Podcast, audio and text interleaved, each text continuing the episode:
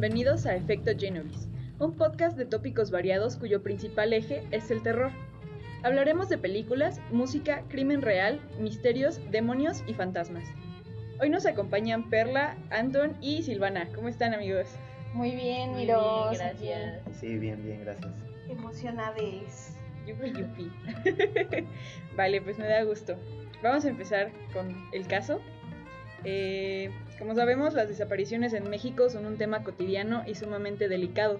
A pesar de existir miles de casos de personas desaparecidas, hay unos que son más conocidos que otros, ya sea por la posición socioeconómica de la persona o por la información que ésta conocía acerca de las estructuras que nos rodean, rigen y controlan.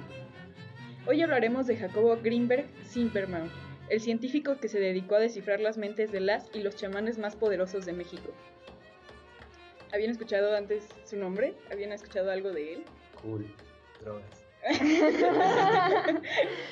Pues no, no, No. mucho. No mucho apenas así como que. A ver, cuéntanos. Vale. Jacobo Greenberg nació en la Ciudad de México el 12 de diciembre de 1946.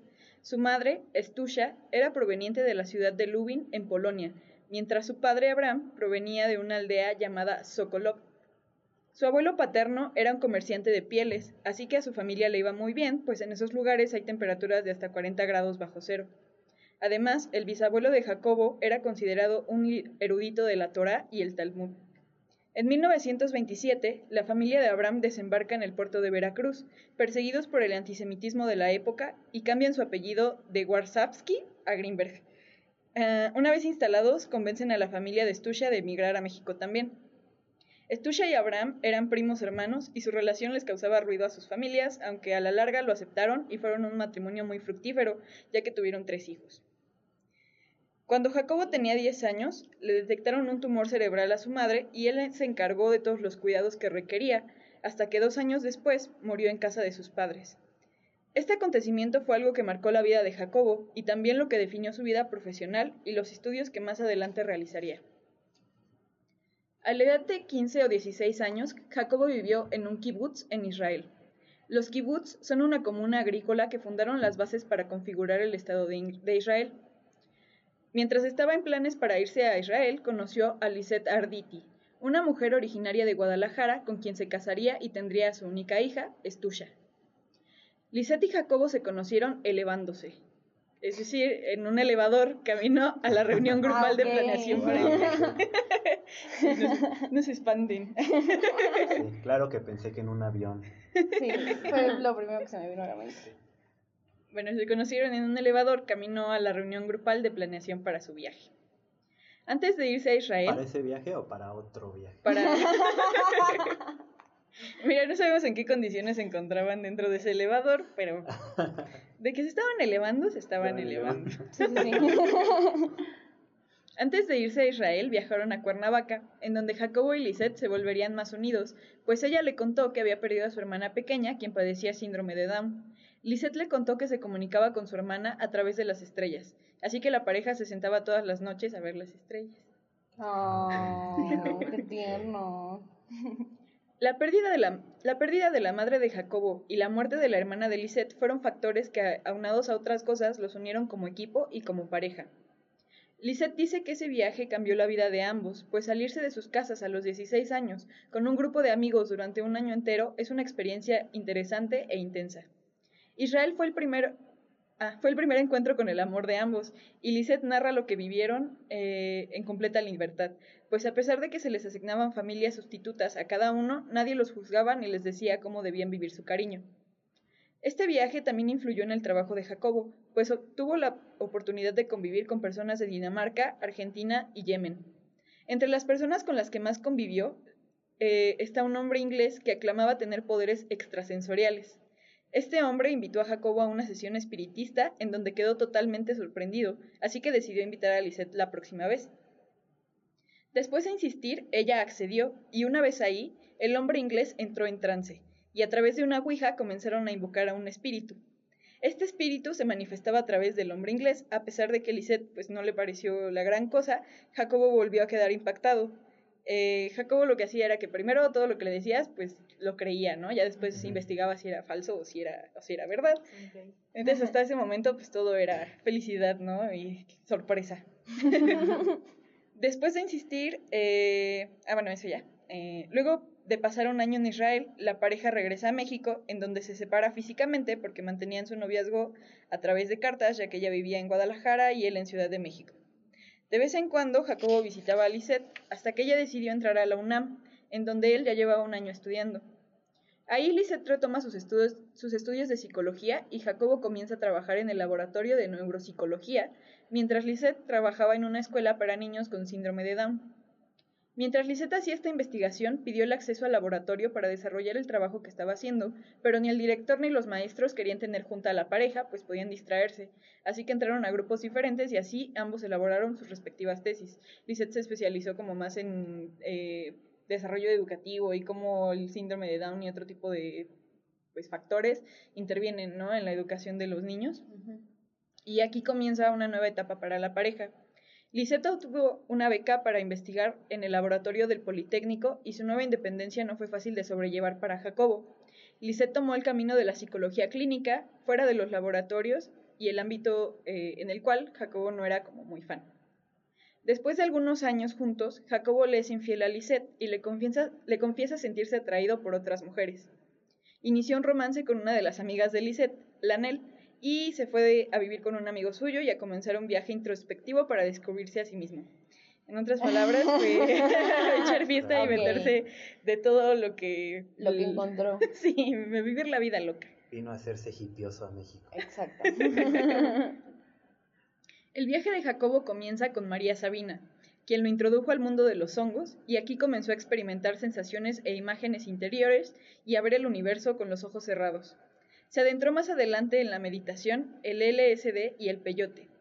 Comenzó a vivir en Tepoztlán, donde conoció a una pareja de extranjeros que lo adentraron al esoterismo y a los ovnis. O entonces este fue el vato como el primero que empezó a documentar esas experiencias, ¿no? Y luego que el- los de Estados Unidos ya se mueven para acá justamente por sus investigaciones. Sí, vato. el primer Jaime Maussan. Ah. Oh, mira, míralo. Pero De hecho- guapo, ¿no? Porque hasta tenía... Porque, ajá. Ajá. Wow. Acá, europeo, facciones finitas. Sí estaba muy guapo, la venía, neta. venía de la Segunda Guerra Mundial. Sí, sí. Papucho. Hay una anécdota donde llega una familia, bueno, una pareja así como de extranjeros estadounidenses y llegan diciendo que a ellos los está contactando un ser de Júpiter y que están buscando como a alguien que los ayude como a conectarse, ¿no? Entonces eh, llegan aquí a donde está viviendo Jacobo y la universidad los recomienda con él, ¿no? Así como de, "Mm, pues este vato está haciendo estos estudios medio raros, yo creo que puedes llegar con él. Entonces la pareja llegó y le dijeron así como de, ah, pues es que nos está contactando un vato que vive en Júpiter, este, ¿nos puedes ¿Nos ayudar? puedes ayudar? Y pues cuentan que se los llevaron así como al bosque y en la noche y que estaban buscando así como este las señales y eso y que ahí empezó como su fascinación, su fascinación por el mundo Por de los mundo. extraterrestres. ¿no? Vaya. Eh, y es aquí donde se extiende el largo camino por las teorías y experimentos de Jacobo Greenberg. Una de ellas es la de la visión extraocular. Para desarrollar esta teoría, Greenberg trabajó con niños de Toluca, a los que les pedía que se sentaran con los ojos vendados y ponía revistas y libros en las piernas de los niños para que mediante el tacto pudieran leer lo que ahí estaba. Esta teoría nos habla de una aptitud que tenemos de percibir imágenes o textos a través de la piel. Cito, la visión extraocular funciona a través de la captación de los rayos infrarrojos por medio de los receptores cutáneos, los cuales a su vez estimulan los símbolos visuales que están almacenados en los centros nerviosos. Qué chido. Al ser el tacto el primer sentido que desarrolló el ser humano, cumplía algunas funciones que hoy cubren el resto de los sentidos y que se desarrollaron a partir como de la evolución. Entonces no suena tan descabellada la idea de ver con la piel, ¿no? O de ver con tus manos. Claro, claro. Greenberg quería extender este estudio realizando talleres con los niños del Tíbet. Y los libros que escribió al respecto de esta teoría son En busca del ser, Fluir en, fluir en el sin yo y el espacio de la conciencia.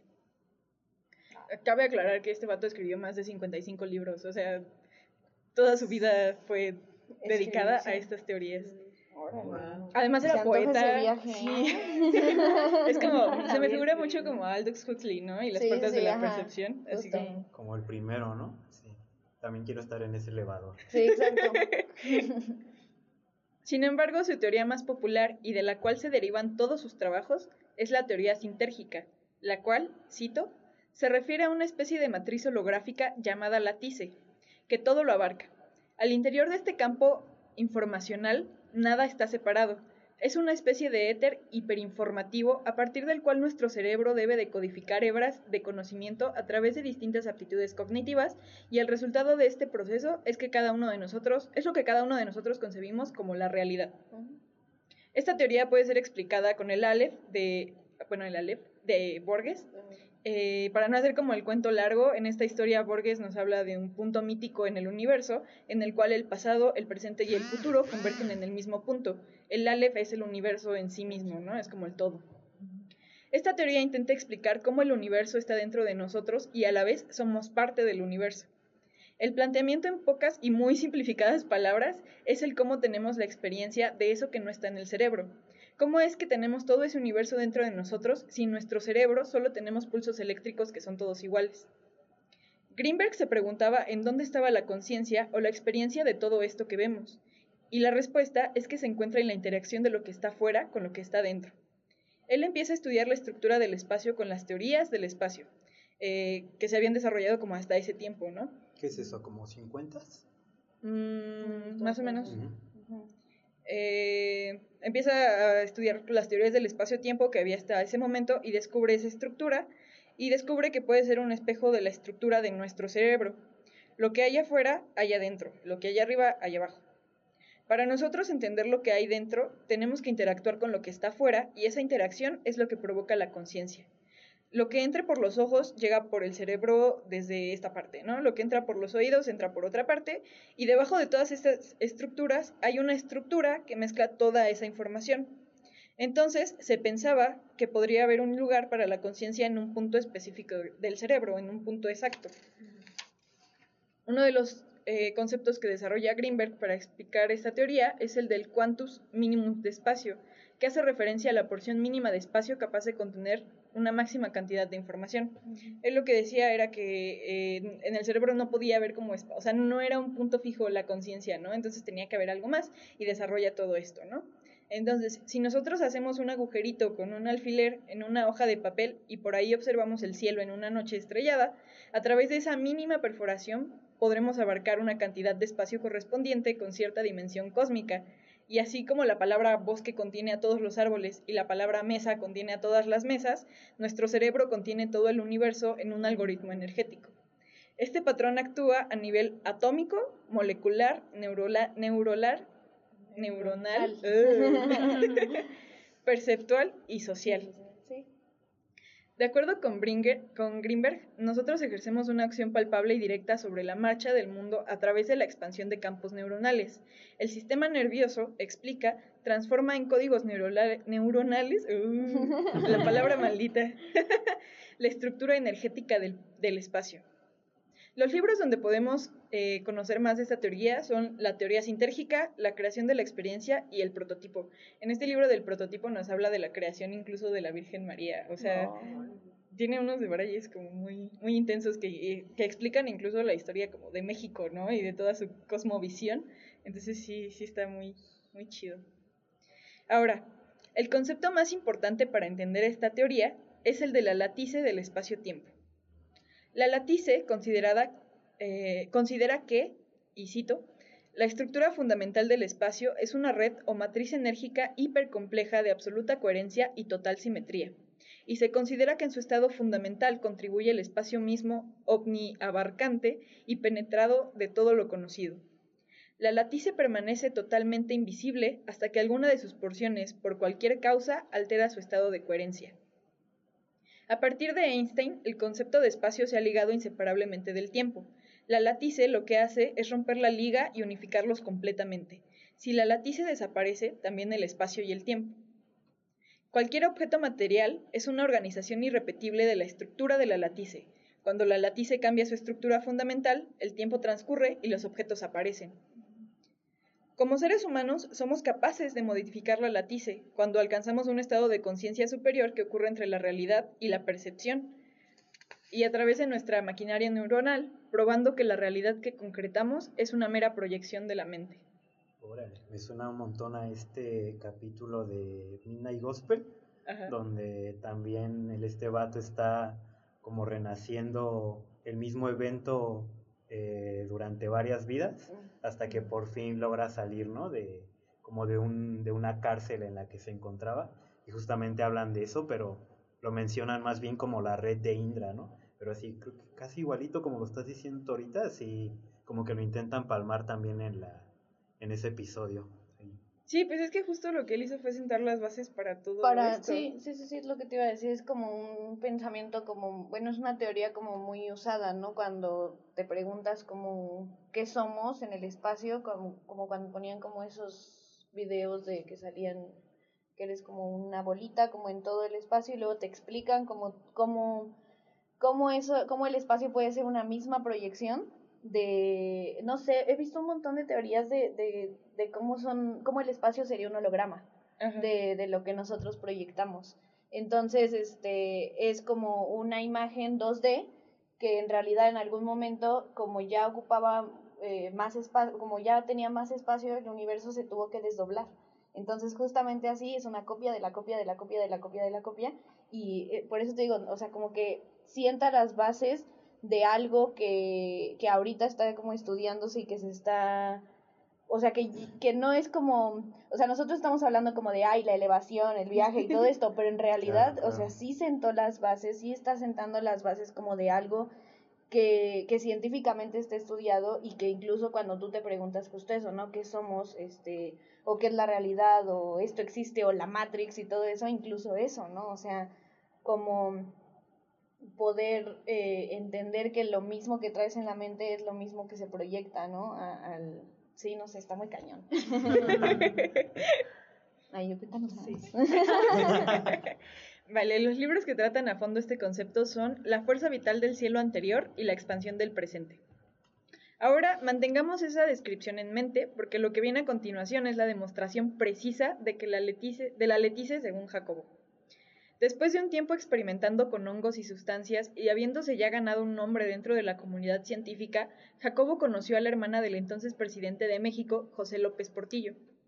Margarita López Portillo y Jacobo se conocieron gracias a la sobrina del presidente, quien conoció a Greenberg en Coyoacán mientras fre- frecuentaban el centro Maharashi, o Maharashi, no sé. Ah, Jacobo le contó acerca de su propuesta por crear el Instituto Nacional para el Estudio de la Conciencia, y ella le consiguió una cita con la mujer más influyente del país en ese entonces. Una tarde, mientras Margarita y Jacobo conversaban, porque ya eran compas, apareció en los pinos una mujer que hizo que los pájaros del denso follaje cantaran intensamente al unísono, o al menos así describe el encuentro Jacobo. Era Pachita, la famosa curandera. ¿No era esta Fiona de Shrek? Yo sabe. a, esa, a esa curandera no la conozco. Ah. Mm, Me explotan. Sí. Ella y Jacobo simpatizaron de inmediato y se convirtieron en grandes amigos, lo que produjo varios de los libros más importantes de Jacobo y una de las joyas de la crónica mexicana. El día en que Pachita y Jacobo se conocieron, la mujer había perdido una de las casas en donde realizaba operaciones y fue a Los Pinos a buscar apoyo para conseguir otra casa en donde realizar sus trabajos. Pensó que... Ah, bueno, para esto es como importante decir que toda la política mexicana tiene bases en el chamanismo Sí. y en el esoterismo y si Sí, quieren un capítulo sobre eso, deberían comentarnos. Uy, sí, sí, no, está Para que- cañón, sí. Programarlo eso. para la siguiente sesión. Sí, para que hablemos Y al siento que respecto. no solo como lo político, también el narco y todas las Sí, redes de abajo todo, todo, están súper fundamentadas Sí, en lo todo, esotérico. todo lo que tiene que ver con las redes de poder y de, élites, todo tiene que ver con cosas esotéricas. En sí. todo el mundo. en todo el mundo, sí, en todo el mundo. por doquier. Sí, aparte también están como estos mitos como de la farándula, ¿no? De que, Ajá, ah, Beyoncé es reptiliana. Es- sí, Illuminati". todo eso sí. Sí. Sí, también. Las reinas satanistas son estrellas pop. Sí, justamente. Hey Satan. Ah, bueno, ella y Jacobo simpatizaron y se convirtieron en amigos y pues esto desarrolló todo su trabajo, ¿no? Eh, el día que se conocieron, pues Pachita perdió su casa de operaciones y quería una nueva. Entonces, al ver a Jacobo ahí, pensó que él podría interceder por ella y pues se lo pidió, ¿no? Nada más así como de, oye, ya que llevamos cinco minutos hablando y somos compas, este, ¿podrías decirle al presidente? Ya que futuramente vamos a escribir cosas en conjunto. sí. Eh, Pachita le habló de sus habilidades con las hierbas y las cirugías psíquicas. Le contó cómo el espíritu de Cuauhtémoc, quien ella llamaba el hermano, se metía en ella para poder sanar a los enfermos. En ese momento, el hermano tomó posesión del cuerpo de Pachita y le preguntó a Jacobo si le ayudaría. Jacobo le dijo que lo intentaría, pero el hermano no lo escuchó muy convencido. Bárbara Guerrero, mejor conocida como Pachita, nació en 1900 en Parral, Chihuahua. Se la reconoce como la única cirujana psíquica, y de pequeña pues fue abandonada por sus padres y adoptada por un negro africano llamado Charles. Él cuidó de ella durante 14 años y le enseñó a ver las Sí, estrellas sí. y a curar. No, pues es que imagínate, no. Un La suerte. Sí, sí, sí, cañón. Años después, luchó al lado de Pancho Villa, fue cabaretera, vendedora de billetes de lotería y se dedicó a cantar en camiones de paso. Greenberg creía que todas estas experiencias habían ayudado a Pachita a conectar con lo que trascendía de todo esto. Al dejar atrás muchas ilusiones, pudo conectar íntimamente con la verdadera realidad, y Jacobo creía que la verdadera realidad era lo que Pachita hacía. Desde temprana edad, Pachita comenzó a curar por medio de hierbas, para lo que demostró tener grandes habilidades y la motivó a realizar cirugías, asegurando estar poseída por el espíritu de Cuauhtémoc, quien se ah, apoderaba de su cuerpo para hacer los procedimientos. Para estas cirugías, Pachita utilizaba únicamente sus manos, alcohol, algodones y un cuchillo de monte cubierto con cinta aislante en la parte del mango. Hacía cortes en sus pacientes sin utilizar anestesia y extraía sus órganos para cambiarlos por unos más sanos. O sea, hacía trasplantes. Ajá. ¡Hala! No, y espera, o sea, porque aquí es donde empieza como todo lo místico, mágico. Ah. ¿Cómo sanaba eso psíquica- psíquicamente? Para estas cirugías, eh, bueno, ella aseguraba que en su trance podía materializar los órganos. Este procedimiento tenía que hacerse en un cuarto oscuro apenas alumbrado por un par de velas, pues las luces brillantes dañaban a los órganos. O sea, ella generaba los órganos, ella los traía con su mente. Ok, ok. Al concluir la cirugía, Pachita cerraba la herida, ponía un poco de alcohol y dejaba descansar a sus pacientes ahí en el consultorio para dejarlos ir a casa pocas horas después del procedimiento. Sin corazón, ¿no? No imagínate. Sí, no, que sí, no hay. Pedo. Aparte traía influencias africanas, ¿no? Creo que esa banda estaba bien entrada en Sí, eso. pues es- Sí. Sí. Yo siento que igual y tenía como también algunos dejos ahí como de palo mayombe o algo así, ¿no? Ujú. Así como... Eh, Bueno, al concluir cerraba la herida, ponía alcohol, eh, los dejaba descansando ahí en el consultorio y a todos les indicaba reposo de dos o tres días, tomar ciertos jarabes e infusiones dependiendo del padecimiento y regresar a verla. eh, igual dependiendo de la gravedad de su caso, porque a muchos otros pacientes les decía que al cuarto día ya podían regresar a sus actividades normales y como si nada, ¿no?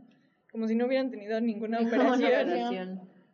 ¿Y cuándo puedo tomar cerveza, doctora? Una vez y les aventaba guarrazo, aguardiente. Sí. Hubo muchas experiencias con Pachita y con otros chamanes que marcaron la investigación de Jacobo y que él mismo relata en libros. eh, bueno, cuando, es que cuando digo esto siento que soy como Troy McClure, así como de tal vez me recuerden en libros. Como... Las manifestaciones del ser, Pachita. Pachita, los chamanes de México, volúmenes del 1 al 7. O sea, él, Oh. él vivió con diferentes chamanes. O sea, Pachita fue como la máxima, ¿no? Sí. Donde aprendió a ver cosas que con ningún otro chamán había visto. Pero vivió con muchísimas otras personas que le abrieron el campo y de todos ellos hizo dos o tres libros de cada uno, ¿no? ¿Y él estaba presente ahí como con lo que hacía Pachita, así de, de, ¿cómo es? De cristalizar, de, de, Sí, Materializar. materializar, sí, materializar órganos y todo eso. Él sí estaba ahí él, él presente. vio todo eso. O sea, Órale. de hecho narra que él estaba, estaban él y estaban un, creo que era un doctor argentino o algo así, un periodista, no me acuerdo, pero ese vato nada más estaba así como para tomar fotos y como para documentar como el proceso y estaba también un muchacho que era el ayudante de Pachita y él lo que cuenta es que eh, tenía como básicamente los mismos poderes que Pachita, o sea, no, no estaba así como tan cañón, pero sí podía como sanar y curar y hacer limpias y todo eso, pero a él no, o sea, él no perdía la conciencia, ¿no? Cuando estaba haciendo esto, a diferencia de Pachita, Ajá. que era como poseída, por decirlo de por alguna forma. Y él cuenta que una vez, pues platicando con el hermano, le dijo así como de, pues te voy a dar estos poderes, este, pero si quieres ser tan chido y tener la protección que tiene Pachita, pues tienes que ceder tu conciencia, ¿no? O sea, tienes que dejarte ahí que, que entremos. Y pues él les dijo que no, o sea, que él sí quería ser chido, pero no tanto y que no le importaba tener tanta prote- protección, entonces que se conformaba con ser el ayudante, ¿no? Claro, claro. Con que pueda materializar un riñón unas dos, tres veces al año. Está que- bien. eso Con está eso, Imagínate el negocio que harías pudiendo tú generar órganos así de la nada, ¿no? De, sale un riñón, Sí, así como, Sí. pum. aparece. Las narraciones que presentan estos libros le costaron su credibilidad como investigador, pues había cosas que desde la ciencia convencional no podían explicarse, y todavía nadie aceptaba las teorías que Jacobo proponía. Sin embargo, él en todos sus libros aseguró que estaba hablando desde la verdad y la experiencia, pues con los chamanes y sobre todo con Pachita logró, aprender técnicas de curación y meditación que más tarde, y según una de las teorías, lo llevarían a desaparecer. Una de las anécdotas más impactantes que vivió Jacobo con Pachita fue la de, fue la de una niña que había tenido una operación convencional y que sobreanestesiaron, dejando su cerebro muerto por falta de oxígeno. Los padres vieron a muchos neurólogos que les decían que no podían hacer nada al respecto, y así fue que dieron con Pachita. Esta fue la segunda operación que Greenberg presenció. Pachita hizo un trasplante de corteza cerebral en la niña. Esto fue totalmente impactante para Jacobo, pues llevaba años estudiando el cerebro y sabía que no era posible trasplantar una parte del cerebro a otro cerebro. Jacobo describe a la niña como, y cito, un vegetal que no se movía ni controlaba sus esfínteres. La operación consistía en cortar el cuero cabelludo con el cuchillo de monte y abrir el hueso del cráneo usando un pedazo de sierra de plomero. Pachita hizo aparecer una sección de corteza humana. Le lanzó su aliento y le ordenó que viviera. Con ayuda del cuchillo, introdujo el pedazo de corteza al cráneo de la niña y con una serie de movimientos extraños lo dejó depositado ahí. Le pidieron a Jacobo que colocara sus manos sobre la herida y ésta se cerró. A esto se le llama suturar. Guau. Vendaron a la niña y se la devolvieron a sus padres. No usaron anestesia ni asepsia y Jacobo temía que lo mínimo que le podía eh, pasar a la niña era contraer una meningitis fulminante. Sin embargo, cuando la niña regresó a los 15 días para una nueva operación, llegó sin infecciones e incluso con síntomas de mejoría. Después de cuatro operaciones similares a la descrita, Jacobo declara haber visto a la niña tener movimientos voluntarios, balbucear palabras, quejarse de dolor y molestias y hasta sonreír. O sea, la curó. Prácticamente la curó. Durante el tiempo que Jacobo estuvo con Pachita, presenció muchos tipos de operaciones, desde aliviar lo- los dolores de cabeza y estómago, quitando y metiendo órganos nuevos, hasta la cura de distintos tipos de cáncer, limpias y exorcismos. En todo esto también vio a gente de todas las edades, o sea, desde niños hasta viejitas, así súper viejitas, desde personas así indígenas hasta personas que venían desde Francia para ver a Pachita que los curara, ¿no? También eh, habla de los tipos de enfermedad según los chamanes. Existe la enfermedad buena y la enfermedad mala. La primera es natural y curable con medicinas convencionales, mientras que la segunda son los llamados daños, como cuando alguien tiene envidia y la persona envidiada recibe una carga energética que lo enferma. Los daños son las introyecciones de los malos pensamientos de los otros, las malas intenciones detectadas a niveles corporales. En una de las sesiones con el hermano, este le dijo a Greenberg que Margarita había sido amenazada desde la presidencia porque ya no querían que trabajara con Jacobo, y que si lo seguía frecuentando, alguno de los dos se iba a morir. Jacobo no le dio mucha importancia y continuó su trabajo a pesar de los rumores que ya llevaban un rato creciendo en la universidad y en la comunidad científica. Decidió comprar un terreno en el bosque cercano a la Ciudad de México y construyó una pequeña cabaña que habitó durante un año, hasta que su padre le, le heredó un departamento en la Condesa. Aquí Jacobo nunca se sintió cómodo y decía que las sombras de sus antepasados lo rodeaban con su energía y entonces comenzó a meditar, hasta que un día se dio cuenta de que la calle donde estaba su edificio y en las zonas cercanas a su alrededor había desaparecido el smog, como si él hubiera absorbido la contaminación de la ciudad. Dicen que se comunicó con la Secretaría de Ecología para ofrecer la técnica, pero que rechazaron su oferta, aunque Entonces, nada más así como un rumor. Sí. no creo que haya llegado así de y hubiera dicho Sí. ah, tengo la técnica. tengo una técnica de de aspiración de smog.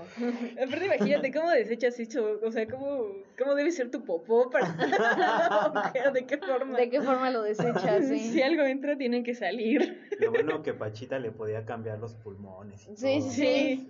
Lo purificaba, le ponía su filtro. ¿no? Sofía, entonces, sí. Es que estoy cerca del metro ahora viviendo, Pachita. La neta, tumba paro. Es filtro. demasiado.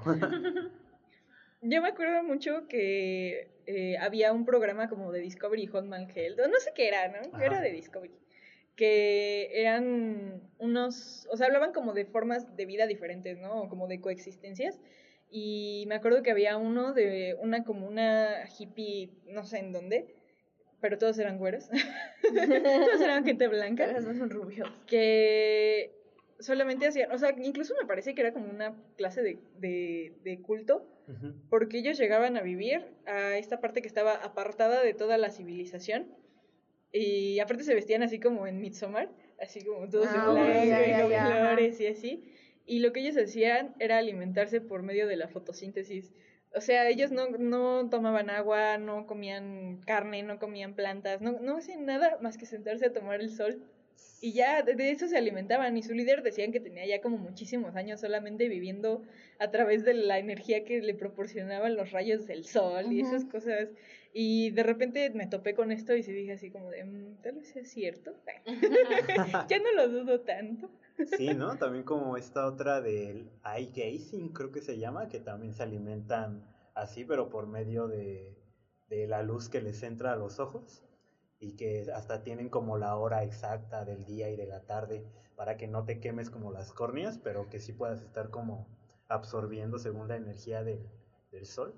Sí, así una cosa tipo Buda nivel 3. Guau. Pues es que si piensas en la teoría, en lo de los niños, en la teoría extraocular y esas cosas, pues tampoco son, o sea, si puedes ver con tus manos y con tu piel, pues no tampoco podrías sonaría, comer con tu piel. porque no puedes comer así como con tus ojos, ¿no? O Comer con tu piel. comer claro. con tu piel. Esto estaría súper raro, ¿no? En que te saliera una boquita de tus manos así. ¡Ay, qué asco! ¡No!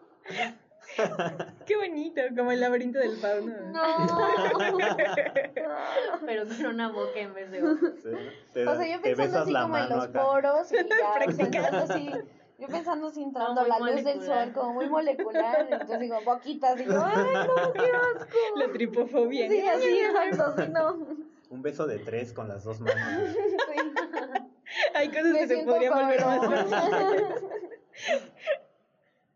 Bueno, Sí, después lo- de los esa- hombres pensaron Sí, en otra sí, cosa sí, exacto, que. Ya no, y ya no salen las damas. Después de esa charla educativa y de lamentarnos por lo que pudo ser, Volvamos a la realidad. Eh, sí. De Jacobo Greenberg eh, aspirando el smog en media ciudad de- del DF. eso pudo haber salvado muchas vidas. Lástima. 1994 fue uno de los años más favorables para Greenberg, pues a pesar de la situación política de México en ese momento, eh, recordamos que estaba la crisis económica, el levantamiento del ZLN, el Tratado de Libre Comercio, entre miles de cosas más, eh, él había alcanzado un alto punto de su carrera profesional luego de 20 años de trabajos teóricos y experimentales. Incluso, a pesar de eh, la, la incredulidad y las burlas de sus colegas, Jacobo solo acumulaba logros. Estaba ganando muchísimo renombre y no solo en México, sino mundialmente. Greenberg se encontraba trabajando en su laboratorio de la Facultad de Psicología de la UNAM, el cual había sido modernizado con poderosas computadoras que fueron donativo gubernamental. Aquí estuvo realizando, eh, digo, registrando el comportamiento cerebral en estado de trance de don Rodolfo, un chamán veracruzano. Uno de sus libros sobre Pachita estaba por ser publicado en inglés y en agosto Greenberg viajó a Alemania para impartir una conferencia sobre su trabajo científico. Así iban creciendo las invitaciones a seminarios y congresos. Incluso tenía un grupo de estudiantes de posgrado trabajando con él. Aquí fue donde ya eh, Estados Unidos empezó a poner el ojo como en sus investigaciones, empezaron así como a ver que lo que estaba haciendo era algo real, ¿no? Y que estaba descubriendo cosas que, o sea, como lo que decíamos, ¿no? O sea, podía terminar con la contaminación del mundo y podía generar bancos de órganos incluso, entonces, pues ya era como otra onda, ¿no? Sí. Pero su vida personal, como casi siempre, no se encontraba en la misma racha que su vida profesional. Su esposa, Tere, de 38 años, quería tener un hijo, algo que Jacobo a sus 47 años pues no quería, ¿no? Por lo que había discusiones constantes. De pronto, en diciembre, Greenberg comenzó a faltar a algunas citas con estudiantes, incluso faltó a su propia fiesta de cumpleaños. Por esas mismas fechas, Greenberg había programado un viaje a Nepal que llevaba anunciando meses, pues iba a reunirse con un maestro de la doctrina budista tibetana Dzogchen, una de las enseñanzas meditativas más secretas que posee esta tradición iban a realizar un importante experimento sobre la telequinesis y la telepatía. Pues, cito, quería demostrar que no había un tiempo de transmisión entre la emisión y la percepción del flash, aspecto que contradecía la teoría de la relatividad, según la cual nada puede ir más rápido que la velocidad de la luz. Pasaron algunas semanas desde que Greenberg debía haber regresado del viaje, pero todos supusieron que la estancia se había alargado. Unos meses después se comprobó que Greenberg nunca estuvo ahí y tiempo después su esposa también desaparecería para volver meses después. Sin embargo, nunca más se volvió a, saber de Jacobo Greenberg. ¿Y su esposa dónde estaba o qué? Se fue de viaje, así como de... Mm, o sea, como se... No se fue nunca al... ¿A Nepal? A Nepal. No. ¿Quién sabe dónde se fue? De repente así solo... Lo vieron la primera semana de diciembre y después de eso ya no supieron nada de él. ¿De qué año? Del 94. Pero, o sea, lo chistoso fue que eh, su esposa decía que ella seguía hablando con él y que se había ido antes de ese viaje, creo que se había ido a Campeche o algún otro lado y que estaba ahí, ¿no? Y que estaba así como arreglando sus cosas para Nepal y que pues, le seguían preguntando así de, oye, pues es que tenía cita con tal persona y no llegó, ¿no? Ah, es que ya se fue a Nepal y se fue desde antes porque le cambiaron las fechas. Entonces ahí hubo como algo extraño y después desapareció este pues su esposa y en este lapso, pues la familia de Greenberg pues empezó así como, oye, pues qué onda, ¿no? ¿Dónde está mi papá, no? Es tuya. Este, y fue ella quien sacó como estos comunicados de prensa de, oigan, mi papá está perdido, auxilio, ¿no? Y en ese momento como que México no estaba eh, muy preocupado por la desaparición de un científico que estaba investigando a los chamanes, ¿no? Era así como, ¿quién es este señor? O sea, Sí, es que no existía tanto la red social para hacerlo viral, ¿no? Y ya que se empezaba a preocupar el gobierno. Sí, sí. Pero, o sea, entonces, ¿cómo? O sea, la, la esposa no dijo, o sea, regresó del viaje, regresó de que había estado desaparecida y no dijo nada. No, ella no sabía dónde estaba Greenberg, ni... Tampoco mostraba como Ni tampoco, ajá, o sea, era así como de, pues sí se perdió, pero pues... ¿Quién sabe? Allá de andar. ella ya sabía dónde estaba, ajá, algo, dicen que algo sabía, ¿no? Sí. Eh, existen varias teorías que rodean la desaparición de uno de los científicos más grandes de México, desde un crimen pasional, rapto por extraterrestres, la transición a otra dimensión, la CIA y el FBI. Pero hablaremos a profundidad de todo esto en el próximo episodio de Efecto Genovis. Parece serie de Netflix. es la siguiente temporada.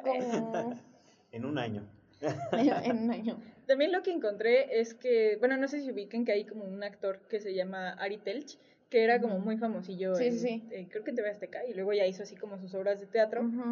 Y pues este vato es, o sea, hay fuentes que dicen que es su hermano, o sea, incluso hay como entrevistas donde le preguntan a él así como de, oye, ¿y la desaparición de tu hermano qué onda, no? ¿Y qué onda con sus investigaciones?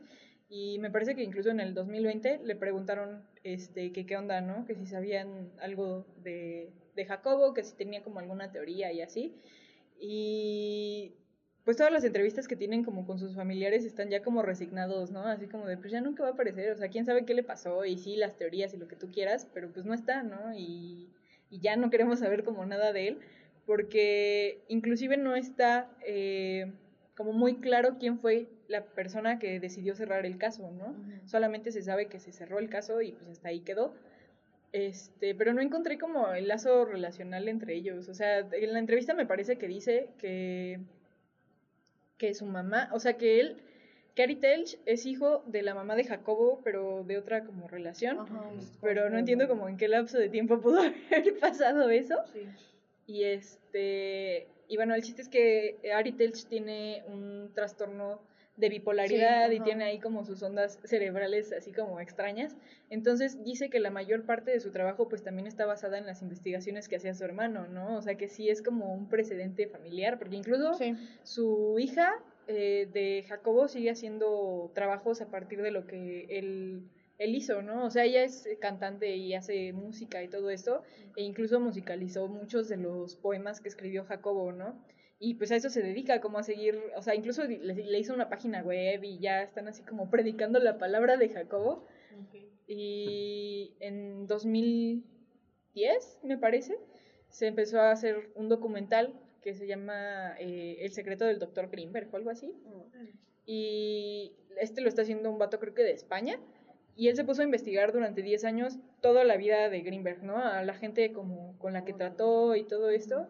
Y da con quien era el general que estaba realizando como la búsqueda, ¿no? Porque cuando todos cerraron eh, la investigación, hubo una persona que dijo así como de, no, o sea, esto está muy raro y se tiene que investigar, ¿no? Y la familia como que intentaba dar con esta persona y así, y nunca como que pudieron conectar. Y este eh, director logra hacer este contacto y tiene entrevistas con él y todo eso. Y pues estoy buscando así si, si estaba como en Vimeo o en algún lugar ilegal para ver películas Sí. y pues todavía no sale. Entonces esperemos que cuando salga podamos proyectarlo en Sí. algún lado para que esté así como... ¿Cómo, se muy llama? chido. El secreto del doctor Greenberg. Órale. Entonces ahí para que estén pendientes en redes sociales. ¿Qué les pareció amigos? ¿Qué piensan? Pues está cañón, ¿no? Está como muy, muy impactante todo el, el recorrido este, que, que tuvo como en toda su vida y pues sí, así como que no...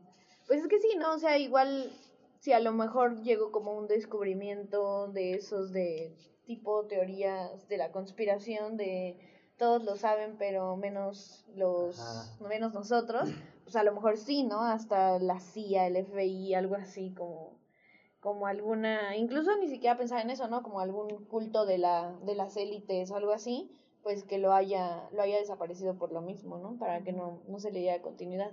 Pero aún así yo siento que si hubiera como encontrado algo muy cañón yo siento que hubiera tenido como la suficiente inteligencia para poder registrarlo como en algún en algún momento, ¿no? Y no, o sea, y quedaría como evidencia de que siempre, o sea, siempre que han salido como historias de eso de que la CIA o el FBI desaparece gente por el hecho de que descubrieron algo, digo, así como lo descubrieron, creo que deberían, o sea, creo que tendrían la misma inteligencia para dejar evidencias de lo descubierto, ¿no?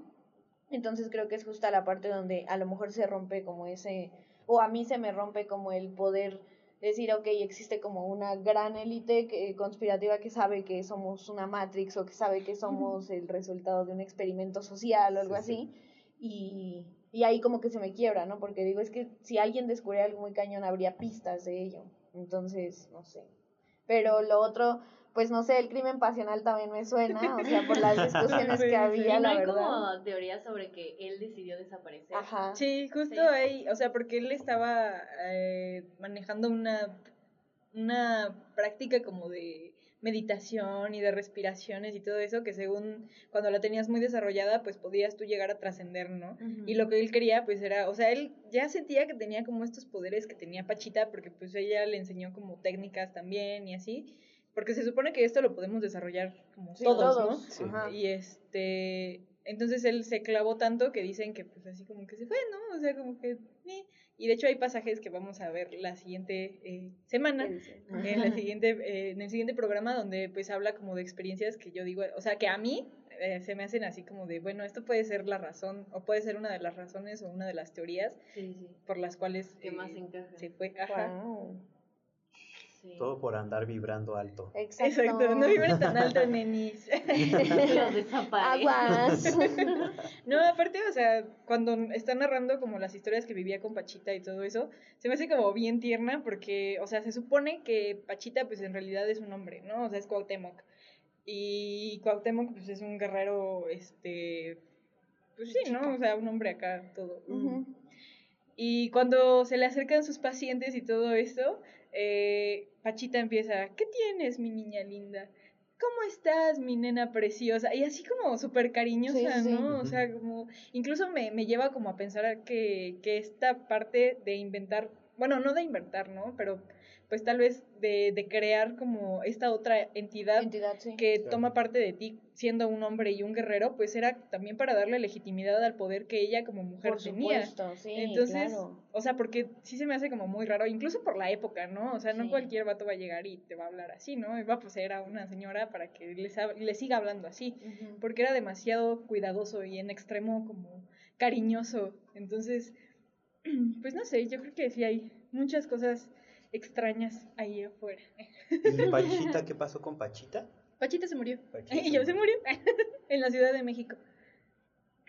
y pues ya, eh, continúa su, le o sea, su legado continuó, hay muchísimos documentales sobre ella específicamente y pues tuvo como sus aprendices y todo eso. Sí. Entonces, este, pues ya, o sea, incluso dicen que es más grande, o sea, su poder y, y todo su trabajo es más grande que el de María Sabina y María Sabina es mucho más reconocida Sí, que, que Pachita. Es que es más Este, internacional. ¿no? exacto. Sí. Sí. Sí hizo más ruido como en el extranjero que hasta aquí siento yo. Sí, sí, sí. Pero Sí, pues fueron los estadounidenses, seguro. O el gobierno. Igual y los ovnis, pero no me suena tanto como a ovnis, ¿no? Más bien como entidades de otra dimensión. Ajá, eso, eso sí, eso sí, a mí sí me suena que pues sí se desdobló y pues, se fue. Como los monitos de. Ay, ¿cómo se llama esa película? ¿La de Satu- Saturas? No, son. Que sale el vato que hace la serie del doctor, que es como un doctor que tiene autismo y que es así como bien chido. que Se llama The Good Doctor o algo así. Ah, ok, ya yo vi que al actor, a ver. Y que sale ese morro de chiquito que se van a vivir como a unas Ah. cabañas o algo así. ¿Cómo se llama esa película? Sí, es Se buena. van a- Ah, tera, Terabitia, ¿no? Algo así. sí. Y que empieza, o sea, como en un mundo mágico. Ajá. Y que, o sea, que el señor que vivía en esa casa tiene como toda su investigación de que él puede ver a otras criaturas Sí. y que se lo llevaron porque veía estas cosas, ¿no? Digo, eso ya, o sea, estas son teorías reales, ¿no? Las de las películas también es una teoría real que habrá como de críptidos y de otro tipo de Claro, que si quieren escuchar, pueden, pueden También decirlo pueden decirlo. y dejarlo en comentarios este, para que podamos hablar de eso también. Pero por hoy hemos terminado. Espero que nos escuchen la siguiente semana. Este fue Efecto Genovese. Uh.